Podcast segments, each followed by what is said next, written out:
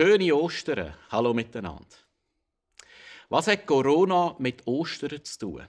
Die Frage hat mir letztes Jahr gestellt. Vor ein paar Jahren haben wir mal eine Strassenumfrage gemacht und wir haben dort herausgefunden, dass die meisten Leute gar nicht mehr recht wissen, was ist überhaupt Ostern, was ist Weihnachten, was ist dort genau passiert. Und an dieser Stelle möchten wir genau hier eintauchen.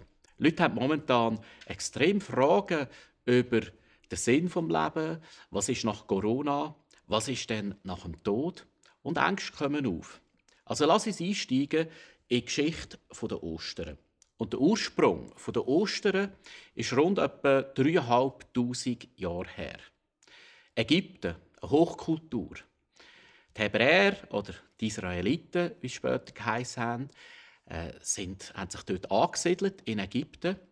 Und wo ein neuer Pharao kam, quasi ein Machtherrscher ist gekommen, die Macht gekommen, hat er äh, die Israeliten unterdrückt, versklavt, enteignet und quält, so wie man das da auf dem Bild sieht. In der Not schreien die Hebräer zu Gott. Sie schreien zu Gott, dass er sie befreien möge, dass er sie aus dieser Trübsal, aus dieser Qual rausholt. Und es scheint so, als ob Gott gar nicht rettet. Und sie beten und schreien zu Gott. Doch irgendeinisch rettet Gott. Und wir lesen in der biblischen Überlieferung Folgendes. Da heißt ich habe die Hilfeschreie der Israeliten gehört. Ich habe gesehen, wie die Ägypter sie quälen. Gott hat sich erbarmt, Gott hat gehört, Gott hat gesehen und Gott schreitet jetzt ein. Und das ist mein erster Punkt heute. Wenn wir in Not sind, wenn wir in Bedrängnis sind, wenn wir in Sorge und Angst sind, oder wenn unser Herz schwer wird, wenn unsere Seele betrübt ist, Lass uns schreien zu Gott. Das ist der erste Punkt für Ostern. Lass uns schreien zu Gott, weil wir haben einen Gott, der sieht, der hört, der sich erbarmt. Ja, und Gott hat ihre Schreien gehört. Er erbarmt sich seinem Volk und er schreitet jetzt. Er, er greift ein ins menschliche Geschehen. Und zwar folgt das mit zehn Plagen. In der Hoffnung, dass das hartherzige Herz vom Pharao weich wird, dass er nicht mehr stur bleibt, dass er einsichtig wird und das versklavte Volk freilässt. Wir sehen hier die Plagen in Übersicht. Aus Wasser wie Blut, Froschplage ist gekommen, Mücken, Hundsflüge, Geschwür, Hagel, Heuschrecken, Finsternis und so weiter und so fort. Massive Plagen oder Pandemien, kann man fast sagen, sind über das Volk gekommen, aber der Pharao ist nicht einsichtig geworden und er hat das Volk nicht ziehen. Er hat sie in der Gefangenschaft behalten. Und jetzt steht die letzte und zehnte Plage vor der Tür. Und zwar wird ein Todesengel kommen, heisst die Überlieferung, und der Erstgeborene wird sterben. Es sei denn, Gott hat ihnen einen Plan gegeben, wie sie bewahrt und beschützt können werden. Und zwar sollen sie ein erstgeborenes Lämmli opfern und sie sollen das Blut von dem Lämmli an den Türen markieren. So, wie man hier auf dem Bild sieht, dass ein Todesengel sieht, das Haus ist beschützt. Natürlich ist für uns die ganze Geschichte rund um Opferkult in der heutigen Zeit ein bisschen fern, aber in der damaligen Zeit war der Opferkult üblich in sämtlichen Naturvölkern. Und es ist oft so, dass es Opfer hat müssen büssen, dass irgendjemand anderes verschont bleibt von irgendetwas. So haben sie also ihre Türpforten beschmiert mit dem Blut vom Lamm. Es ist Finsternis und sie haben gewartet, bis der Tag kommt, wo der Todesengel kommt. Und ich kann mir vorstellen, das war Angst und Schrecken, Bangen. Genügt das Blut? Ist es genug? Haben wir es richtig gemacht? Werden wir verschont von dem Todesengel? Werden wir verschont von dem, wo jetzt über das Volk kommt? Und so warten sie in ihren Häusern. Man kann sagen, sie sind so wie in Quarantäne und warten, was Schicksal bringt. Ich finde das eine unglaublich spannende Geschichte mit einer spannenden Parallele zu der heutigen Zeit. Auch wir haben so eine Plage. Der heißt heute Coronavirus. Und das ganze Volk solidarisiert sich für eine Risikogruppe. Und ich finde das etwas Wunderbares, was hier passiert. Und in der damaligen Zeit hat es so etwas wie eine Risikogruppe gegeben, nämlich der Erstgeborene. Und die Familien sind zusammengekommen und sie haben sich solidarisiert für den Erstgeborenen, dass er beschützt und bewahrt wird. Und sie haben das Lämmchen geopfert. Und sie haben das Blut der Türpforte da, in der Hoffnung, dass sie verschont bleiben, in der Hoffnung, dass der Todesengel, dass die Plage an ihnen vorbeigeht. Und genau das machen wir heute auch. Und auch wir heute wir sind in unseren Häusern. Wir sind unter uns. Wir sind in den Häusern und hoffen in dieser Quarantäne, dass der Virus an uns vorbeigeht, dass der verschwindet aus unserer Gesellschaft. Ja, und da ist jetzt die Nacht, es ist finster, es ist eine Finsternis seit ein paar Tagen und sie warten in den Häusern. Und ich kann mir vorstellen, sie haben Angst, sie haben Schrecken, bin ich sicher, genügt das Blut, bewahrt mich das, beschützt mich das. Und die Überlieferung sagt, alle, die das Blut in den Türpforten angestrichen haben, sind beschützt und bewahrt worden. Der Todesengel ist an ihnen vorbeigegangen und sie, sie sind verschont geblieben. Der Pharao geht jetzt endlich nach und lässt das Volk aus der Sklaverei ziehen. Rund etwa zwei Millionen Leute, schätzt man, haben den Tag der Befreiung gehabt, den Tag vom Auszug, den Tag vom grossen Exodus. Und das ist eine Geschichte eingegangen. Es ist eine Geschichte eingegangen von dem Volk und Jahr für Jahr feiern heute noch die Juden das sogenannte Pessach. Pessach kommt vom Wort Passa und Passa heißt nichts anderes als vorüberziehen. Sie erinnern sich daran an den Tag der grossen Befreiung, an den Tag der grossen Bewahrung, vom grossen Schutz, am Tag vom grossen Exodus. Und bis heute wird es gefeiert. So, und jetzt gehen wir 1500 Jahre führen. Es ist die Zeit von Jesus. Wir befinden uns in Jerusalem und es ist genau die Zeit von Pessach. Israel feiert Pessach. Sie feiern den grossen Auszug. Sie feiern das große Bewahren von Gott, die große Befreiung. Und auch Jesus mit seinen Freunden oder Jüngern, anders gesagt, feiert das Pessachfest mit ihnen. Zumindest in der Feier nimmt er Brot, er dankt für das Brot, er bricht es und gibt seinen Freunden mit folgendem Wort. In Matthäus 26 lesen wir, Nehmt, esst, das ist mein Leib. Dann nimmt er einen Becher mit Wein, dankt und gibt ihn seinen Jüngern mit folgendem Wort. Trinkt alle daraus. Das ist mein Blut des Bundes, das vergossen wird für viele zur Vergebung der Sünden. Was wird Jesus ihnen sagen? Was hat das für uns zu bedeuten? Jesus hat an einer anderen Stelle mal Folgendes gesagt. Nur wer mein Leib isst und mein Blut trinkt, der hat das ewige Leben und ihn werde ich am letzten Tag auferwecken. Das ist eine ganz spannende Geschichte. Was bedeutet das äh, jetzt an Ostern? Was wird uns da Jesus sagen?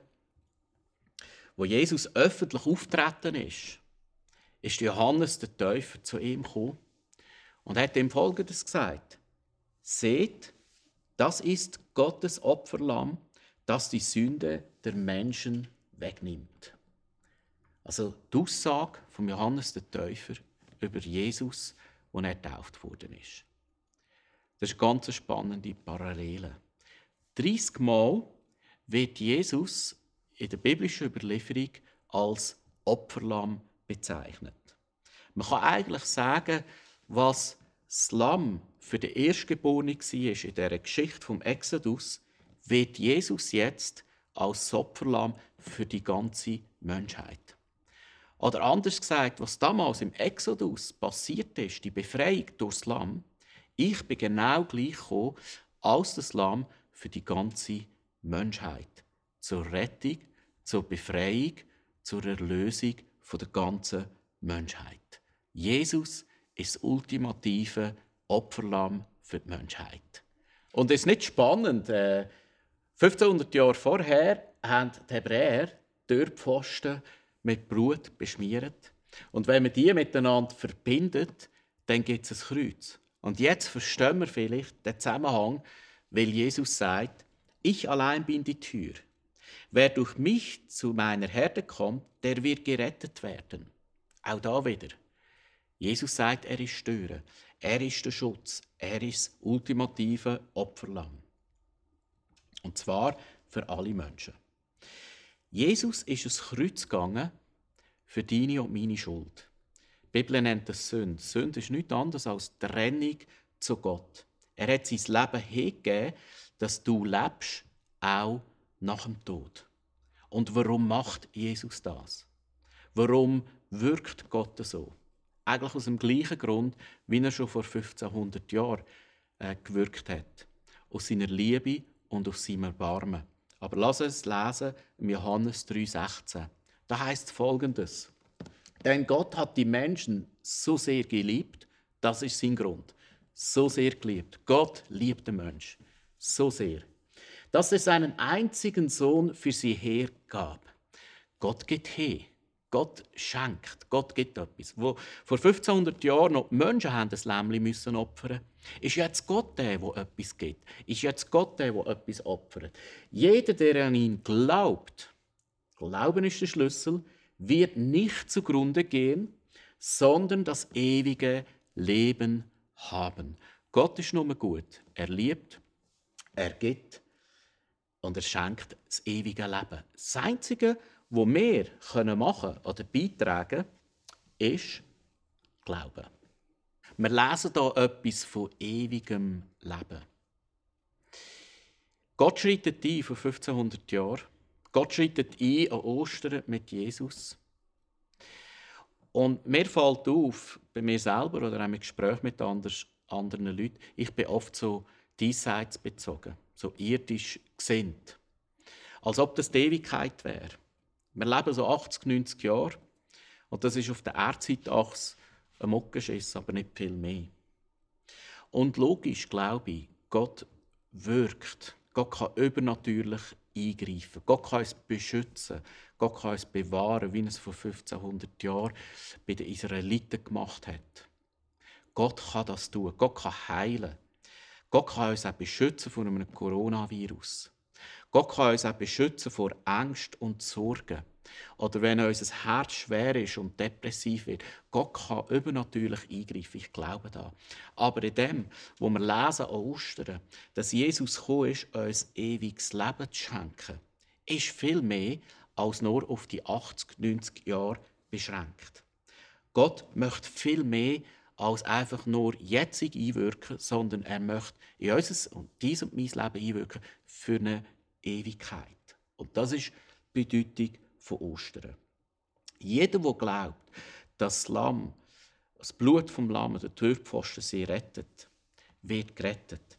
Und jeder, der glaubt, dass das Lamm von Gott gekommen ist, um uns ewiges Leben zu schenken, wird genau gleich gerettet, aber in einer viel weit umfassenderen Dimension. Lass uns das in einem Bild zusammen anschauen. Du siehst hier auf dem Bild, das ist ein grosses Herz. Wir haben vorhin gehört, Gott hat Menschen so sehr geliebt. Und das ist, glaube ich, das Wichtigste der Botschaft von Ostern. Gott liebt den Menschen bedingungslos. Bist du ein guter Mensch, ein schlechter Mensch? Bist du perfekt oder nicht? Das hindert Gott nicht, dich zu lieben, bedingungslos. Jetzt ist aber zwischen Gott und dem Mensch ist so etwas wie ein Graben. Du siehst auf der rechten Seite, das ist ein Mensch, das könntest du und ich sein. Und die Bibel nennt den Graben, das nennt man Sünde, das ist Trennung. Menschen sind getrennt von Gott. Und jetzt, was ist an Ostern genau passiert? Das Lamm Gottes, das Opferlamm von Gott, wird geschenkt an den Menschen. In dem Symbol vom Kreuz. Aus was für Gründen? Jesus ist gekommen, damit wir in eine Verbindung kommen können mit dem himmlischen Vater, mit Gott selber. Jesus hat sein Leben hingegeben, dass du und ich einen Zugang können finden zu Gott, zu Gott, dem Vater. Und so heißt, können wir das Leben empfangen, nicht nur für das irdische Leben, sondern ewiges Leben, das geistliche Leben, wo ewig wird dauern. Also wir haben äh, gehört, wer glaubt, empfiehlt ewiges Leben nur. Was heißt Glauben? Glauben ist eigentlich ein Beziehungsbegriff. Glauben heißt Vertrauen. Glauben heißt, ich mache mich auf den Weg. Glauben heißt, ich tue den Graben überwinden. Ich tue das Liebesangebot für Gott, für mich in Anspruch nehmen. Ich mache mich auf den Weg. Ich wende mich Gott zu. Ich glaube, dass Jesus das ultimative Opferlamm war für mich. Das Tolle ist, wir müssen nicht ein Lämmchen opfern. Die Zeit vom Opferkult ist vorbei. Ein für alle Mal, seit Jesus für uns am Kreuz gestorben ist und alle Schuld und Trennung zu Gott auf sich genommen hat, haben wir freien Zugang zu Gott. Jesus ist der, wo der ewige Tod besiegt hat. Weil Jesus ist nicht im Grab liegen geblieben, Jesus ist auferstanden. Es heißt nach drei Tagen ist er auferstanden und hat sich rund etwa 500 Augenzeugen gezeigt in Jerusalem. Er hat rund etwa 40 Tage äh, unter ihnen gelebt und hat gelehrt und hat ihnen das ewige Leben erklärt für alle Ewigkeit. Also Jesus ist das ultimative Opferlamm für dich und für mich, das Geschenk von Ostern 2020 für dich und für mich.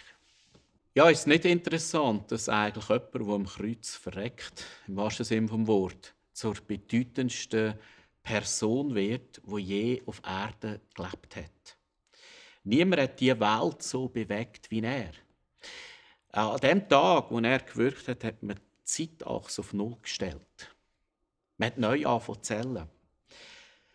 Seine Bewegung, man nennt das manchmal auch Kille, ist die grösste Bewegung oder immer noch, was es gibt, äh, weit über zwei Milliarden Menschen würden sagen, ich folge dem Jesus nachher. Und du fragst dich vielleicht heute, wie kann ich denn glauben? Äh, wie kann ich mich jetzt hier auf den Weg machen? Wenn der Vater der Gott von der Liebe ist, was kann ich denn machen? Also erstens mal wichtig ist zu wissen, Gott hat ja schon alles gemacht. Durch Ostern vor 2000 Jahren ist schon alles gemacht. Gott hat seinen liebsten Sohn geschenkt, weil er dich und mich liebt. Als Einzige, wo an uns hängen bleibt und was wir machen können, ist Vertrauen, Glauben und auf den Weg machen. Mit anderen Worten, wir können unser Herz auftun, wir können schreien zu Gott, wir können reden zu Gott, wie es die Israeliten damals gemacht haben in der Gefangenschaft von Ägypten.